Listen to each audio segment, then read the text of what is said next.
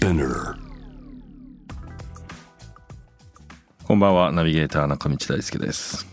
Vision to the Future 日本のカルチャーを作り出す。ものこと人の魅力を引き出し世界に向けての価値観を共有するクリエイティブプログラムです。え12月の21日の深夜2時ですね。いかがお過ごしでしょうか。あの先ほどちょっと六本木ヒルズのまあ下のね欅坂を少し通ってみたんですがあのいいですねやっぱあのイルミネーションが。あのまた表参道とかいろんなところでも今はあのイルミネーションされてると思いますけども冬が来たなという感じでございます。番組への質問感想はぜひホームページの方からお願いいたします。ツイッターはハッシュタグビジョンフューチャーをつけてつぶやいてください。さらに番組のインスタグラム更新しております。アカウント名ビジョンフューチャー813ということで検索していただきながらそちらの方からもねゲストの情報を発信しております。さてさて、えー今週のゲストです。えっ、とですね世界初のクラフトコーラメーカーイヨシコーラ代表コーラ小林さんこと小林貴秀さんお迎えしております。こんばんは。こんばんは。よろしくお願いします。よろしくお願いします。むちゃくちゃ楽しみにしてますあありがとうございますあの僕実はそんなにコーラはい。飲まないんですけどあでもあのホームページ見てた通りでどっちかっていうともともとずっとスポーツやってたので、あ。はい。あのあんま体に良くないって思ってたはい。方なんで、うん。ちょっと今日そのあたり覆されるんじゃないかと思って、それ楽しみにしてます。ちょっと簡単に僕の方からコーラ小林さん、はいあのプロフィール紹介したいと思います。はい1989年東京生まれでいらっしゃいますそして2013年に北海道大学の農学部を卒業されてその後15年ですね東京大学の大学院農学生命科学研究科を修了面白いですねそこからはい。広告代理店はい。行かれてイベントプランナーなどをやられながら2018年の7月にこのイヨシコーラを立ち上げていらっしゃいます同年広告会社を退社し19年の1月ですね今のグランドギフト社を設立とい。うことで、まあもしかしたらこの流れって多分いろんなところでもし話してるかもしれないですけど、ちょっと僕が気になったのは、はい。まあ、東京から北海道の、まあ、北海道大学の農学部、でその後東大の、まあ、農学生命科学研究科、はい。まあ、ちょっとあのどんなことやられてるかって農業関係なのかなぐらいだったんですけど、はい。なんかやっぱ農農業にすごい興味があったんですか、農業っていうか、ん。自然がすごい好きで、あと魚とかが好きで、うん。大学院ではその沖縄の西表島っていう離島があると思うんですけど、うん、あそこの魚の研究をしてましたね、大学院は。へえさかなクンみたいな。いやもうさかなクンみたいな感じですね。本当に？まさはい。でも北海道は魚じゃなくてもっとなんだろう自然とかそのんどっちかって農業なの？北海道はうん。本当は森林とか川とかのうん。生態系を研究したかったんですけど、北海道大学ってうん。入学してからうん。1年生の時の成績で2年生の学科が決まる仕組みなんですよね。へで大学入ったらなんか遊んじゃうじゃないですか。でちょっと遊びすぎてうん。成績がめちゃめちゃ悪くてうん。その自分が行きたい生態系の学科には行けなくてその自分が当時一番行きたくなかった分子生物学っていういわゆるその DNA とかのうん研究室に配属されてしまったっていう感じですね。そんな自分で選べないんだねべ勉自分で選べないです。はい。あの成績良くないと。へえでそこからでも日本あ東京戻ってきて、はい東大に入りつつではいもそっちでは沖縄の、はいまあ、離島ではい。魚の研究したそれもいわゆるそのわざわざそのなんていうか森林とか生態系の勉強がしたくて北海道に行ったのに、その仕事ができ仕事で研究ができなかったんで、うん。もうなんていうかすごい心残りがあったんですよね。うん。でいろいろネットで調べてたらその、まあ、東大の大学院のここの研究室で西表島の魚の研究してるっていうのを知って、うん。あすごいいいなって思ってあのその研究室に受験したというかあの行ったって感じですね。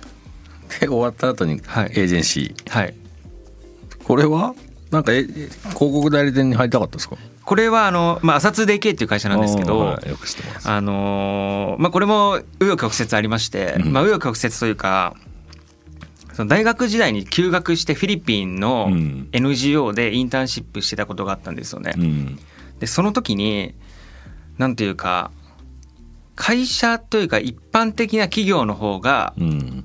ナチュラルだなって思ってナチュラルっていうのは、うんなんか NGO とか国の機関って、うん。いわゆる税金とか交付金で運営が成り立つじゃないですか、うん。でも会社とかってなんていうかいいサービスを提供としてその見返りとしてお金をもらって成長していくので、うん。なんていうか資本主義の方がうん。いわゆる自然世界の仕組みにマッチしてるなと思ったんですよね。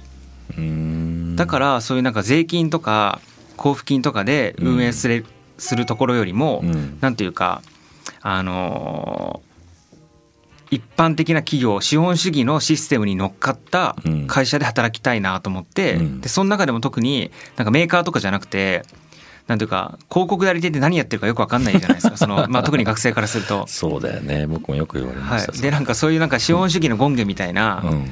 あの場所が逆に自分には魅力的に映ったし、うん。あとはその昔から自分はそのアイデアマン小林って呼ばれてたみたいに、えーそうな結構なんかいろんな物事を思いつくのがすごい好きだったんで でなんか広告代理店面白そうだなって思って、うん。全然違う畑なんですけど、うん。まあ行ったっていう経緯があります、うねん。結構ハマってました？面白かったですか？いやそこも結構自分の中でミスったなと思ってて当。何をミスったかっていうと、就活の時ってなんか入らないといけないからそれらしいこと言っちゃうじゃないですか。うん。で自分はそのなんていうかあのーこれはまあ本心半分本心でもあるんですけど、うん。なんか日本の魅力を伝えるような部署に入りたいですって言ったんですよね。うん。でえっと配属されたのがあの、まあ、プロジェクト開発本部っていう部署だったんですけど、うん。クライアントお客さんが、うん。あの農林水産省とか経済産業省とか、うん。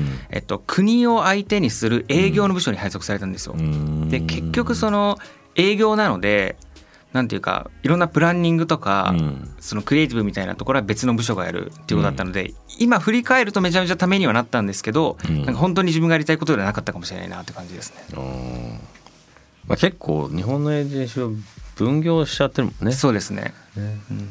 僕はど外資のエージェンシーだったからまあ例えば僕はアカウントのプロデューサーみたいなアカウントマネージメント、まあ、いわゆる日本語だと営業になっちゃうけど、はいまあ、クリエイティブもプラプランニングも結局横断して一緒でみんなでいろいろ考えたりするから、うん。うん。なんかあんまそこは分かれてなかったもんね。それはすごいやっぱりいいですよね。今になったらすごい良かったなと思うけど、なるほど。でもそれを3年やって、3まあ、4年の途中ぐらいか4ら年目とかで作ってるのね。並行して並行して、はい、サラリーマンしながら、うん。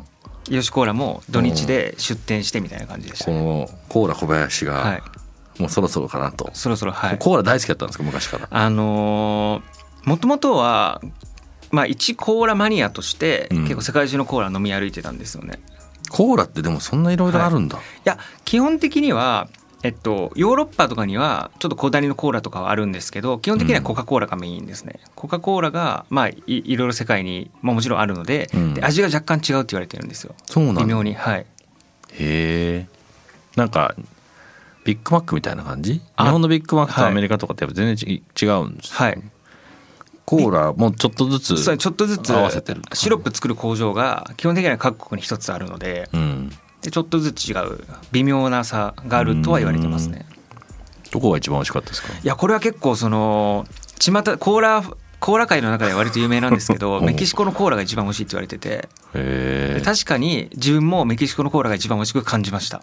どんなどう違うんですか？なんていうかあの甘みが上質な気がしていてでこれなんか完全に先入観かもしれないんですけどむっちゃ主観だよね。なんていうかあのメキシコってサトウキビとか取れるじゃないですか。うん。だからそのサトウキビから取れたそのなんていうか産地で取れた上質な砂糖を使われてるって言われていて、うん。でなんか自分はその砂糖の影響なのかちょっと甘みが他のコーラに比べて上質に感じましたね。うーんなるほど。僕メキシコ行ったことないですけどあ行く機会があったらちょっとコーラーめちゃめちゃいいですメキシコのコーラすごいいいですね。コーラ界では有名なんですね。そうコーラ界で有名ですね。あと気候がやっぱりコーラに合ってますね。へー。なんかこう乾燥してて、うん。であと高地なのでうん。酸素が薄いんですよ。うん。でなんかすごいコーラを美味しく感じるというか。あーなんか喉乾くからって感じかな、へえちょっとコーラマニアの方、ねもし聞いてらっしゃったら、メキシコもうねコロナなんでまだ難しいかもしれないけど、うん。日本に売ってるのかな？いや売ってないと思いますね。メキシコのコーラっていうのは。売ってないですね。はい。まあそこからこうなんていうんですか自分で仕事やりながら、はい。まあコーラがだいぶ好きだったっていうのはまああるにせよ、ん。自分でこのコーラの専門ブランドをん。作ろうっていうのは多分よっぽどじゃないですか。はい。なんかきっかけというか、はい。何がそんなにこう自分を駆り立てたんですか、多分今思い返すといろいろな要素がたくさんあって、うん。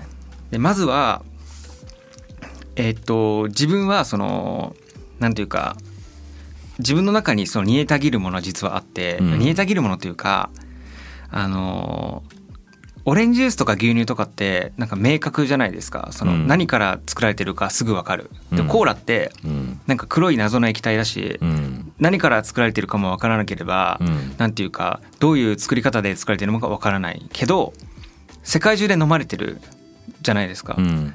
しかもなんていうか全ての人が疑問を持たずに飲んでると思うんですよね。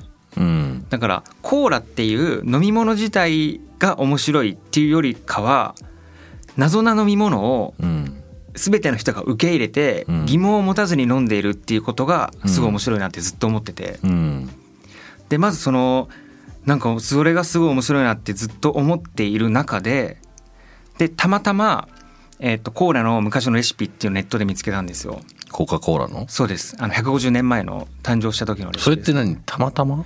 もうなんかねあれ出しちゃいけない？絶対出ないっていうあの絶対出ないって言われてるんですけど、うん。当時の150年前の誕生した時のレシピとかは結構出回っていて、うんその公式には言われてないんですけど、うん。もうなんていうかあのすごい古い紙になんか手書きで書かれたような、うん。そういうなんか写真が出回っていて、うん。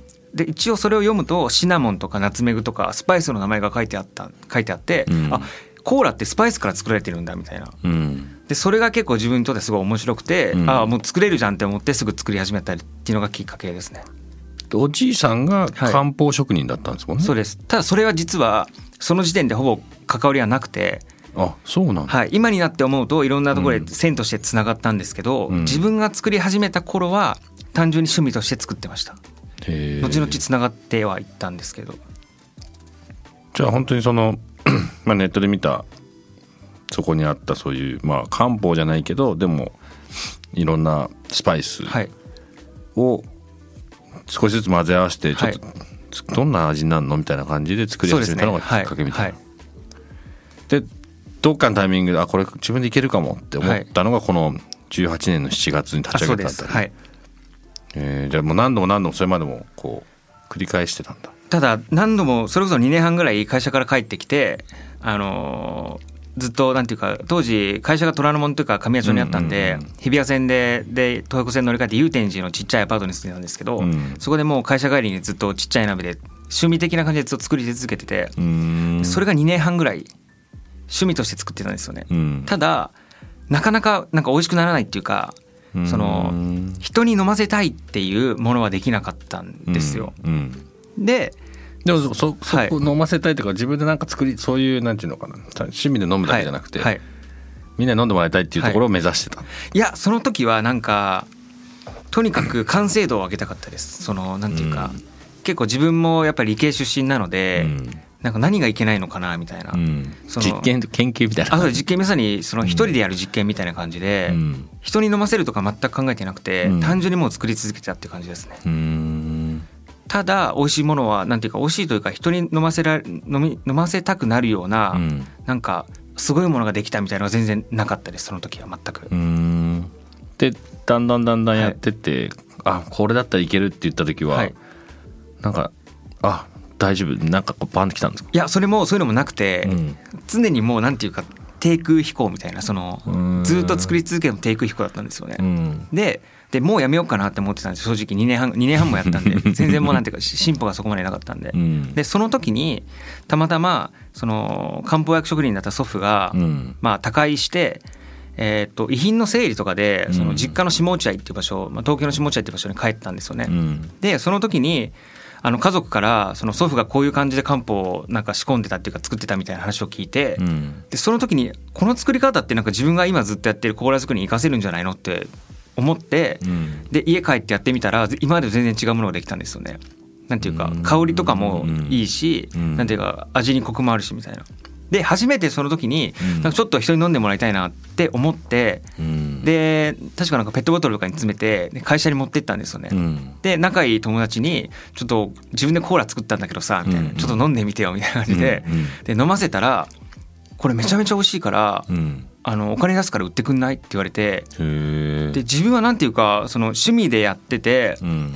なんていうかな何気なく友達に渡したのになんかお金を払ってまで欲しいって言われて結構その時稲妻に打たれたような衝撃というか、うん。自分でなんかお金をもらえるものを作ってしまったんだみたいな、うんうん。その時に初めてなんか早くこれを世の中に出したいみたいな気持ちがすごいムクムク湧き上がってきて、うん。でフードトラックすぐに作ってうん。で売り始めたっていうのが始まりですね。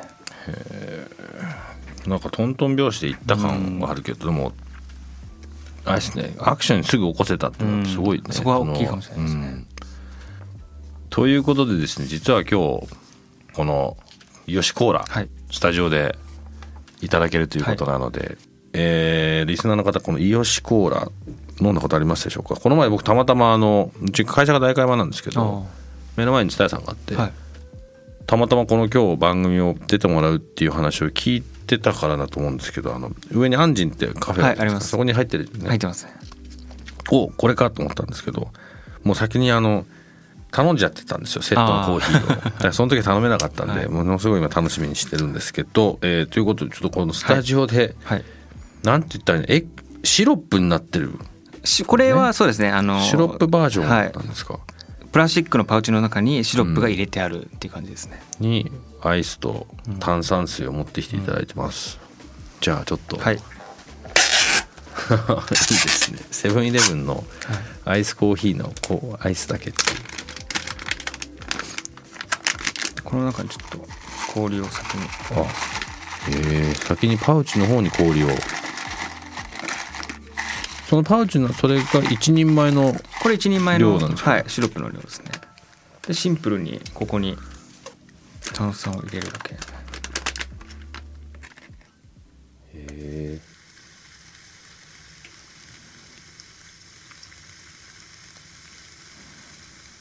これシュワーって音聞こえます？これあの僕今携帯で映像撮ってるんでツイッターにあげますねこれで普通に売ってるのもはい。こういう風に売ってるのをこうやって作ってくださいってやってるんですか？お店ではこの状態で売ってます。あのその場で飲んでもらうお店ではこの状態で売ってますね。うーんでえっ、と商品としてはシロップの状態とうんあとすでに出来上がってる状態の2種類がありますね。うーん今レモンをちょっと入れてこれちょっとうまく説明できないですけどコーラの全然コーラには見えないよねあのコーラには見えないかもしれない。これだけだと。でこれでこうレモンをうまく使いながらこう優しくかき混ぜて全体が同じ色になったら飲んでください。で混ぜすぎると、うん。あの炭酸が抜けて泡がすごい出てくるんでこう優しくこうなんていうかはい。レモンを使いながらこうなんていうかこう円を描くように混ぜると混ざりやすいですね、ちょっといただきます、はい、あまだ全然濃いかもしれないですね。あまだ濃いんだ。全然濃いです。多分下の方が。ああ本当だ。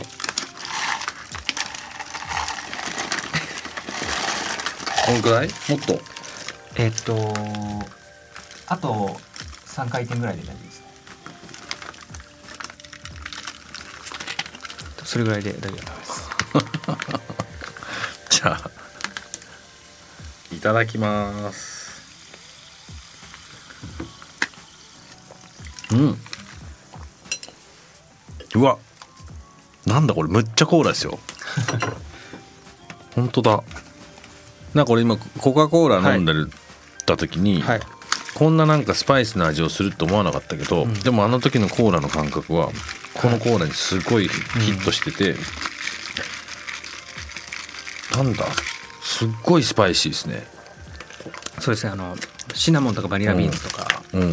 いろんないろんなのがバーって今ななんかへえコーラナッツバニラシナモン。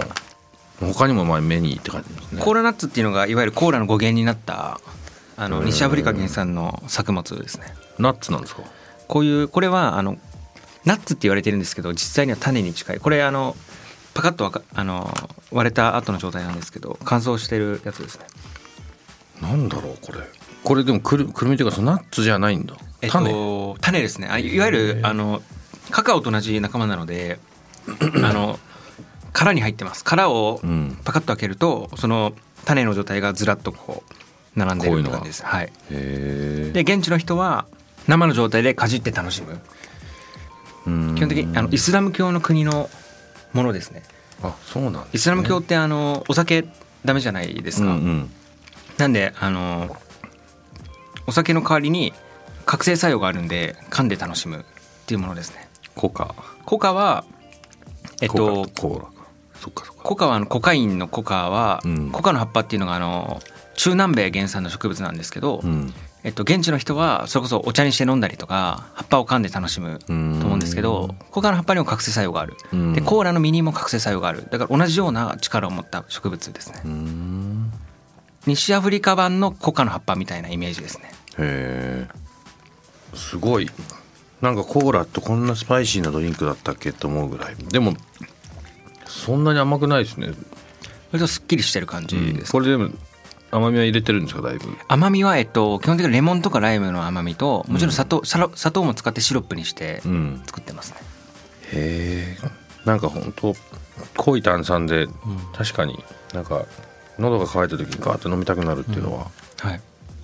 でも後味が全然すっきり綺麗な感じがしますね。あのコカ・コーラのやつだとなんかこう口の下の周りに残るって感じがあったんだけど、えーちょっとすいません。そんなにあの食レポ得意とかではないしやったことなくて初めてだったんだけどうまく伝わんないと思うのであのこれはあのホームページとかに見せてあのよく見てみてください。すごい。これはそのあこれでいけると思ったところとはい。もうこの感じ？そこそこからまたさらにちょっと、えーっと味としては結構す常にマイナーチェンジはしててえー。それこそいけるって思った時は壁を越えた瞬間なんですけど最初の頃はそれこそシナモンのかけらがそのまま入ってたりとかなんかいろんなスパイスがすごいそのままゴロゴロ入ってたような状態なのうんで今はもうちょっとスムーズにしたりとかうん。マイナーチェンジはしてます。うーん。今は2店舗？にあのお店は2店舗です。はい。ねで結構いろんなところに出されてるんですか？なんかあのベンディングマシンもあるんでね。あ自販自販機も作りました。あのオリジナルで。うん。あの塗装とかして。えー。なんかフードトラックも自分で作ってフードトラックもあの北海道時代の知り合いの車屋さんと一緒に。作りましたなんかクリエイティブだよね。きっと多分やることが。営業じゃ多分物足りなかったんだね人ね。物足りなかったです経ね。験あのーまあでも最後の2年間ぐらいはイベントプランニングの部署みたいなところにちょっとやってたんで、そこはめちゃめちゃ楽しかったですね。うん。フランス人と一緒にイベントやってたりして。うんさてこれ今はあの少しずつ始めて、でもどうですかビジネスとしては？ビジネスとしてはすごいなんていうか、あのなんとかありがたいことにコロナの期間とかも、うんあのなんとかやれてはいるんですけど、うん。ただ今結構めちゃめちゃ悩んでいて、うん。なんというかこの前それこそ日本橋近辺を歩いてた時に、うん。まあ、日本橋の奥奥の方とか歩いてたんですけどもうすごいビルがバーッと並んでて、うん。でそのビルってでもなんかまあちょっと失礼な話ななのか分かんないですけど聞いたこともなちょっとないようなうん会社のなんですけどめちゃめちゃ立派なビルとかがずらーっと並んでるんですよね。うんででも大体なんか社名とかね昭和産業みたいな昭和産業じゃない昭和電気工業とうんか昭和なんとかなんとかみたいな。うん。大体みんななんか昭和なんとかってついてるようなうん。多分昭和の時代に大きくなった会社なんだろうなみたいなのを思ってて。うん。でそのなんかめちゃめちゃすごいビルの一群を見た時になんか今の時代でえっ、となんていうか昭和の時代ってなんとなくすごい国全体がめちゃめちゃ上昇気流っていうかすごいアップストリームがあったような、うん。あくまでイメージなんですけど、うん。そんなことを思っていて、うん。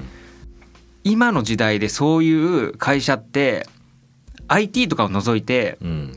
いわゆるなんていうかメーカーだったりとか実業の分野でなんか生まれるのかなってちょっと思っちゃってうん。なんていうか日本という自分はその農学出身なので、うん。結構農学に置き換えて考えちゃうんですけど日本という生態系がなんか完成されすぎちゃっていて、うん。なんか隙間がないというかなんか昔はそれこそなんか荒れ地に一気に雨が降ってジャングルにバーッとなってたようなイメージがあるんですけど、今はもうなんかジャングルが出来上がっちゃってその自分たちのような小さな種が本当に大木になれるのかなみたいなことちょっと思っちゃったっていうのはありますね。だから本当にこのままなんていうか日本だけでやっていくのはどうなんだろうみたいなことちょっと思いました正直。干ばつに干ばつをして少し空気とね、はい。光を入れていかないと光合成できないみたいな。うん、なんか山火事とかがないとそういう生態系って更新されていかないので、うん。山火事がねないんじゃないですかね、きっとね、うん。今ね。たまたま今日僕あのある下町の、まあ、技術屋さんの方とお話ししてたんですけどやっぱ日本イノベーションが生まれないってねずっと言われてて、うん。で結局そのさっきの昭和の時の話で昭和の時にこう成功しちゃって、お金もそこそこ貯まっちゃって、うん。でそのそれを経験した人たちがずっと上の方にいっぱいいて、うん。だから変えたくないんじゃねえかと。あ変えたくないし変わらなくても別に自分たちいけるし、そこのまああの昭和の時のあれはおそらくですけどまあ本当に戦争で全部なくなっちゃって、うんもういやるしかないみたいなところうん。でガーって勢いよくいったけど、今はそこそこあるからうん。でそれをなんだろうな別に変えなくてもこのままいけるみたいなところが大半になっちゃってるから、うん。何か面倒くさいことしてでも何かを変えてこう、ね、その山火事が起こってない、うん。ね、なんかそれがすごいまあで俺何度もこの話はするんですけど日本の問題点だなとはやっぱ思う、まあこれはいろんな人多分してるけど、ああのビなんとか昭和なんとかビルも まあ一概にそうとは言えないですけど、そういうところが結構多いんだろうなとは思いますよね。なんか森とかってうん。なんか森とめなんかめちゃめちゃ似てるんですけど、まあ、そういうところもなんか自然と下関で似てるなとは思うんですけど、なんか結構それこそ最初荒れ地からだんだんそのちっちゃい下草っていうのが生えて、うん。でだんだんちょっとあのこれ低木が生えて高木が生えて最後極層って言って、うんあのある程度のなんていうか森になるとそれで安定するんですよね。うんでそれがもうずっと続くみたいな。うんなんでさっき言ったようにやっぱり山火事とかなんか天変地異がないとうん新しいなんていうか作物っていうのはうんもうそれになれないんですよね。それはなんかすごい似てるなって思いますね。でもやっぱ自然ってそういうちゃんとちゃんとできてるうんね、はい。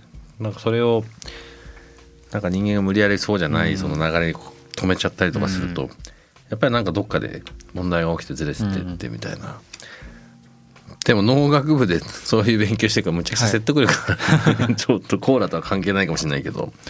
でもその詰まってる森にこうなんかちょっと一石投じられそうな雰囲気ですよね今、とそこはどうですかそこも結構ずっと悩み続けてはいて、うん。なんていうかさっき今はなんか森の話したんですけど、うん。なんとなく今の日本の国ってなんていうかもちろんその昭和の人の先人たちのやっぱり頑張りもすごいあると思うし、うんうん。すごいもう完成されすぎている。ただ若干肌でちょっと下り坂とは言わないまでもなんていうか下向きのエスカレーターのような空気をどうしても感じちゃうんですよね。うん。一方でなんか昔の日本とか、うん。あと今のアジアって上向きのエスカレーターみたいなイメージを自分は持っていて、うん。えっと、上に歩こうと思うとすごい早く登れるし、うん。そこまで歩かなくてもまあまあ上に上がれるしみたいな。うん。で一方であのアメリカとかは多分エスカレーターでもないなんていうか歩くほどみたいな。そうです。ね歩くほいや歩くほどでもなく階段なんですけど、うん。自分が頑張れば頑張るほど上に上がれる、うん。でそれがもう青天井みたいなイメージを勝手に自分は持ってますね、うん。なんかアジアとかはあのエスカレーターなんだけど15階建てのぐらいのビルみたいな。うん。でアメリカは分かんないけど階段なんだけど300階建てみたいな。うん。なんか本当にまあそれが正しいのか分かんないですけど、うん。なんかそそんななんていうかイメージを自分は今も持ってしまってますね。うん。で日本は今ちょっと何もしなかったらどんどんどんこううん。自動的に落ちてっちゃうそうです。すごく頑張らないとなんか現状維持するのも頑張ってやっと現状維持で,、うんでめちゃめちゃ頑張ってやっとなんていうか少し上に行けるんじゃないかなみたいな。うん。どういうとこからそういうの感じてますん。なんというかめちゃめちゃもうこれは肌感でしかないんですけど、うん。よく感じるのはお店であの採用してるアルバイトのスタッフとか学生の子とかが多いんですけどうん。なんていうかみんな悟っちゃってるんですよね。うん。いい意味で言うとなんていうかこうゆゆるいというかゆるいというかなんていうかガツガツしてないっていうんですけど、うんもう悟ってしまってるような感じを得て、うん。何か頑張ってもまあそこまでなれないからまあいいでしょみたいなその、うん。うんそれよりなんか緩く楽しくいこうよみたいなそれは価値観としては一方で正しいのはありつつ、ん。なんていうか一方で寂しさもあると思っていて、うんうん。なんかそういう若者の空気感からも感じるしあとはなんか街歩いてても、うんなんていうか東南アジアとかに行ったようなエネルギーをうん。正直感じなくなってしまったというか、うん。なんかそれはまあ物事は全て裏表なので落ち着きがあるとか成熟してきたって言い方もできるんですけど、うん。なんていうかあの肌で感じるエネルギーとかを感じないっていうところがやっぱり大きいかなって思いますね。うん。すごいなんかそれ分かりますね僕も、あの世界でいろんなことが起こる時って、うんじゃあ同時に何か起こりますっていうのって大体アジアだとやっぱ東京が選ばれてたし、はい。自分たちもそれを、まあ、僕はそれこそ88年にロンドン行った時なんか全然もうそれ以前の話だったけど、ここ最近この2000年代2010年とかってこうずっとやっぱりいろんなブランドで何回のグローバルで言ったらやっぱり例えばニューヨークサンフランシスコでロンドンがあってパリがあって、でなんとなくアジアっていう大きな国で言うと、まああの中東の方だと例えばドゥバイがあって、うん。でとあの東アジアだと東京だったのが、最近ソウルになってるのがすごい気になる。あでやっぱそのいろんなことを彼ら10年20年ぐらいのスパンでうん。すごいやってきた結果が今そこに出ててやっぱちゃんとソリッドだし、ーはい。あの僕は個人的に好きかどうかっていうのを置いといたとしても、ただ実際そういうことになってるっていうのを、彼らがどうこう彼らに対してソウルに対してどうこうじゃなくて自分たちが何もしてなさすぎるというか、あのこれ毎回言ってんだけど東京とか日本のいいものって日本人が発信するんじゃなくて、海外の人が勝手に見つけて、うん。と東京とか日本面白いっていう、持って帰ってたり発信してくれてたりする、それに逆に今度日本は乗っかってたりする、うん。自分たちがこれが正しいこれがいいんです、これをこれを見てほしいっていうのは、こっちからのこうアクションっていうのがうん。すごい少ないし、でそれは物以外で考えられるようなことがこれからやるべきってすごい思ってるんですよね。だからなんかそういうのを少しそういうのが多分エネルギーにつながるはずだし、それもなんかこういう番組とかで少しでもね、まあ、ちっちゃいですけど、うん。なんかちょっとずつただこうやって来てもらう人とこう話するとみんなやっぱりそうだよねって言ってくれるのもあるし、自分たちもそう思ってるって言ってここに来てもらって話すことも多いし、うん。なんかそういうのがちょっとちっちゃいけどこうエネルギーを少しでもね、うん。あの形にできたらいいなと思うけど、ただそんなそんなエネルギーのない東京にこのコーラでうん。コーラ小林。今日今日さっき冒頭で伝えてないですけど小林さんあの衣装を着てるじゃないですか。はい。これなんか意味があるんですか？これはあの結構服の方はイギリスの本物の漁師の服。ああ。で漁師のねフィッシそうですねュチップスとかにやってそうな人たちが。でこの帽子は、まあ、アメリカのなんていうか海兵の本物の帽子うん。ポパイとかが買ってる帽子なんですけど、いわうんゆるその最初に出店したカワセミ号っていうあれフードトラックの名前なんですけどカワセミ号が船を模してるんですよね。うん。でなんていうか日本、まあ、東京日本から世界へこう船でいろいろ行くみたいなイメージで、うんあのあのカワセミ号を作ったんで、まあ、衣装もちょっと海に関わるもものをちょっとやってますね。なるほどイヨシコーラの今後のことについてははい。来週また詳しく聞かせてください。わかりました。世界の話とかね、はい。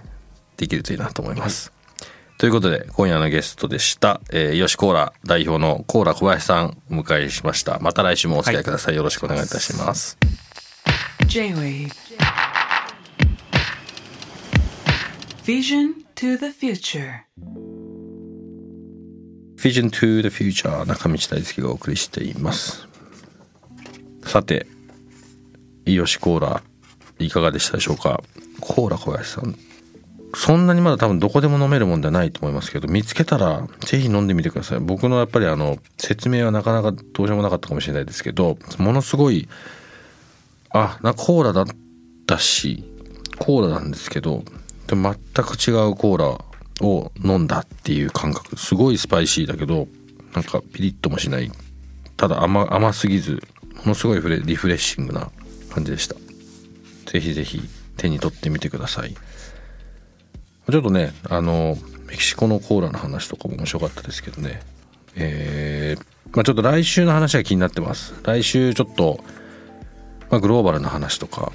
あのもともと今回吉さんにこの番組打診させていただいた時に僕が思ってたのってホームページにもあるんですけどやっぱ日本のコーラという日本からどういうふうに世界にね何かいいことができるかそれも結果的に日本にどうやって貢献するかみたいなことが書いてあるんですけどそういったあのなんだろう僕が考えてることとあの当然ジャンルとか全然違うかもしれないですけどすごく同じような話だと思ったのでその辺りを来週はね聞いてみたいと思いますこちらの方もご期待ください番組への感想質問はぜひ番組のホームページのメッセージからお願いいたしますツイッターはハッシュタグビジョンフューチャーをつけてつぶやいてくださいさらに番組のインスタグラムも更新していますビジョンフューチャー813でゲストの情報を発信しておりますので、ぜひそちらの方もチェックをしてください。Vision to the Future ここまでのお相手は中道大輔でした。See you next week. Good night.